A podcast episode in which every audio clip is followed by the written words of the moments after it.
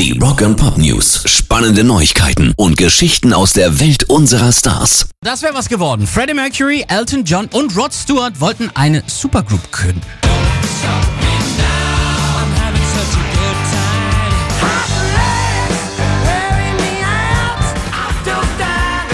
Ließ jetzt ein enger Vertrauter des Queen-Frontmanns raus und Rod Stewart schreibt darüber auch in seiner Biografie.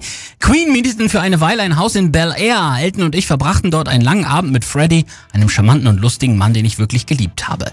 Dann kam die Idee mit der Supergroup und aus irgendeinem Grund kam dieses Projekt aber nie zustande, was der tiefe und anhaltende Verlust heutiger Musik ist, sagt er.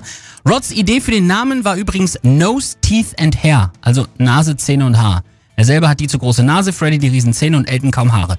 Wäre sicherlich großartig geworden. Rock and Pop News. Ozzy Osbourne bietet 25.000 Dollar Finderlohn für eine Gitarre, die gar nicht mal ihm gehört. Sondern seinem verstorbenen Gitarristen Randy Rhodes. Die Sachen, unter denen sich eben auch seine erste E-Gitarre befand, wurden an Thanksgiving aus der Musonia School of Music in North Hollywood gestohlen.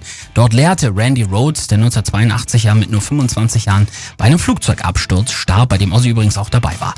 Die Schule wird seitdem von Rhodes Mutter Dolores geführt und wurde laut Osborne zu einer Pilgerstätte für Fans rund um die Welt. Er postete jetzt alle gestohlenen Objekte bei Facebook und bietet eben 25.000 Dollar Finderlohn. Pairs Rock and Pop News.